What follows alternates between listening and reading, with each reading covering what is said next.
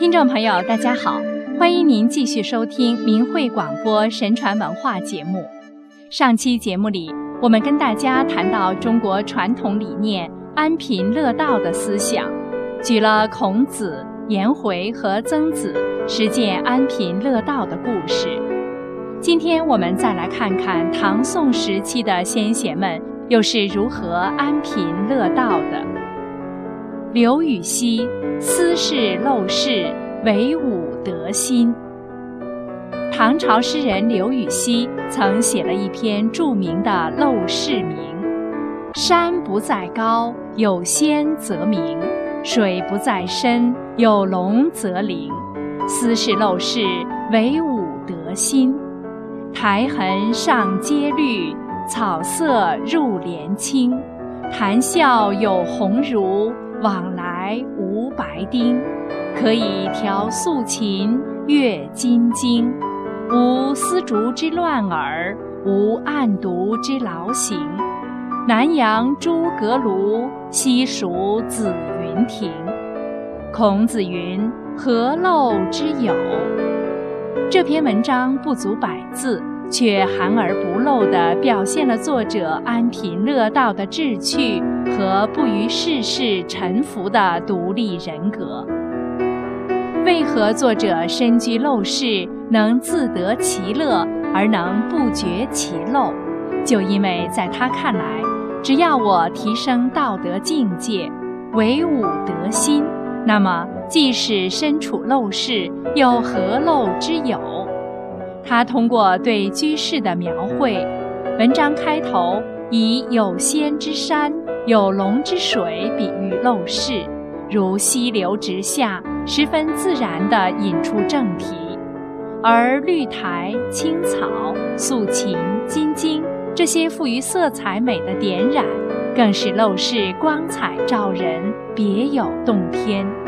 交友的叙述，志趣的抒发，优雅的谈素，潜心静默的阅读佛经。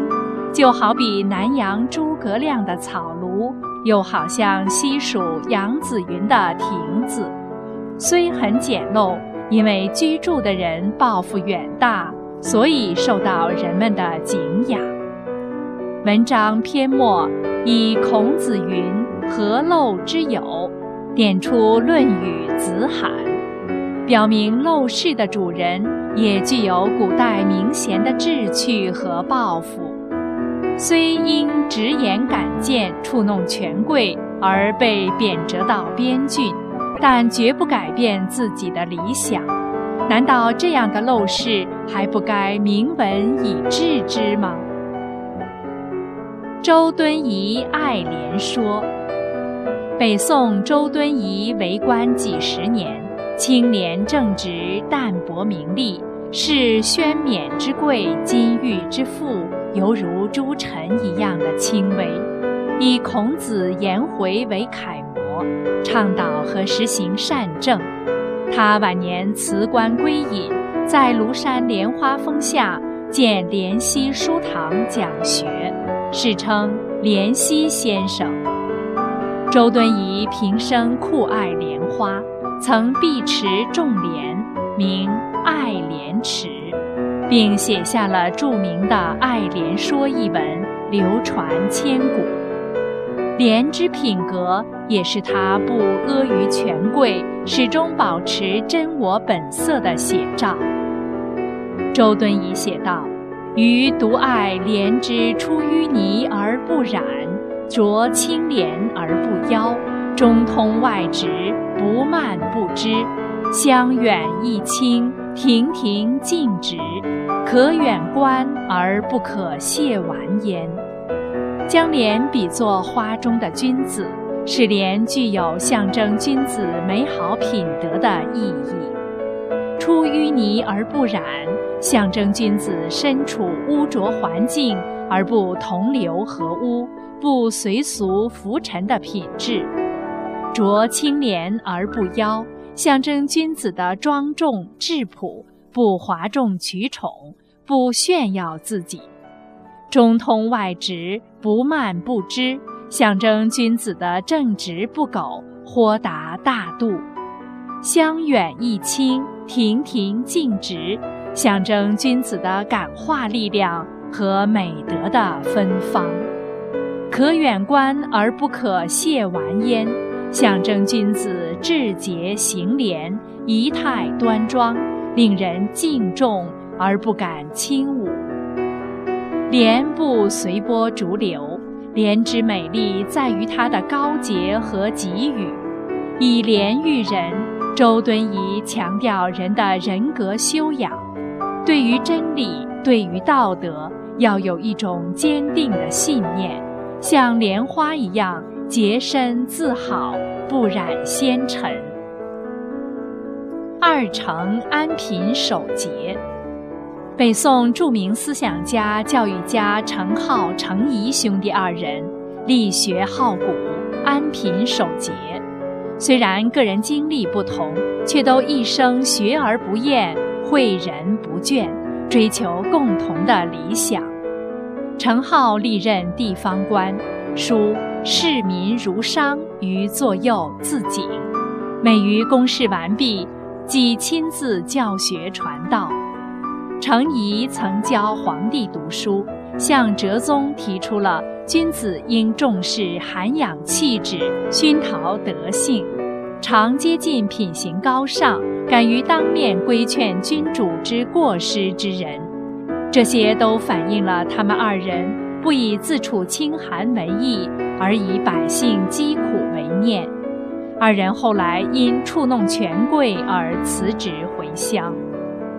二程在为学、为政与做人等方面都表现出高尚的道德风范，认为教育最高目的要使受教育者循天理、人民而爱物，谨守纲常。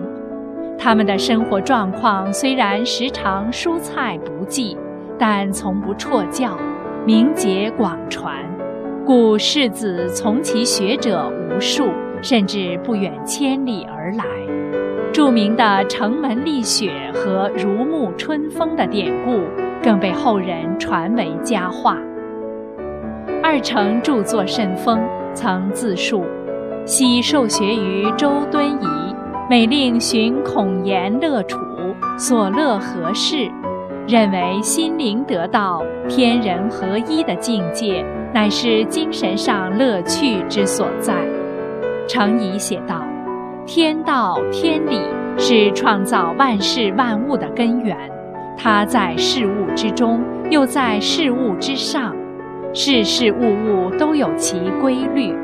天之所以高，地之所以深，万事万物之所以然，都有其理。圣人循天理而与万物同之。”程颢在诗中写道。万物静观皆自得，四时佳兴与人同。道通天地有形外，思入风云变态中。感悟道的庄严崇高，乐在于通于天地精神，乃至通于无量众生之心，通于宇宙万事万物。历史上有许多道德高尚之人。都是真理和道义的实践者、传播者和修身的典范。修道人有修道人的乐趣，本身就是乐在其中。看淡贫穷富贵，修去各种物欲及人的执着，保持内心世界的祥和、充实和自得。乐在明理，明了宇宙人生真相。前程一片光明，安贫乐道理念彰显出一种对高尚精神境界的追求。无论身处任何环境，都要坚守道义，坚守心灵深处的高贵，义无反顾的追随真理，永不懈怠。听众朋友，心语感谢您收听我们的神传文化节目。今天就为您播送到这里，下次时间再会。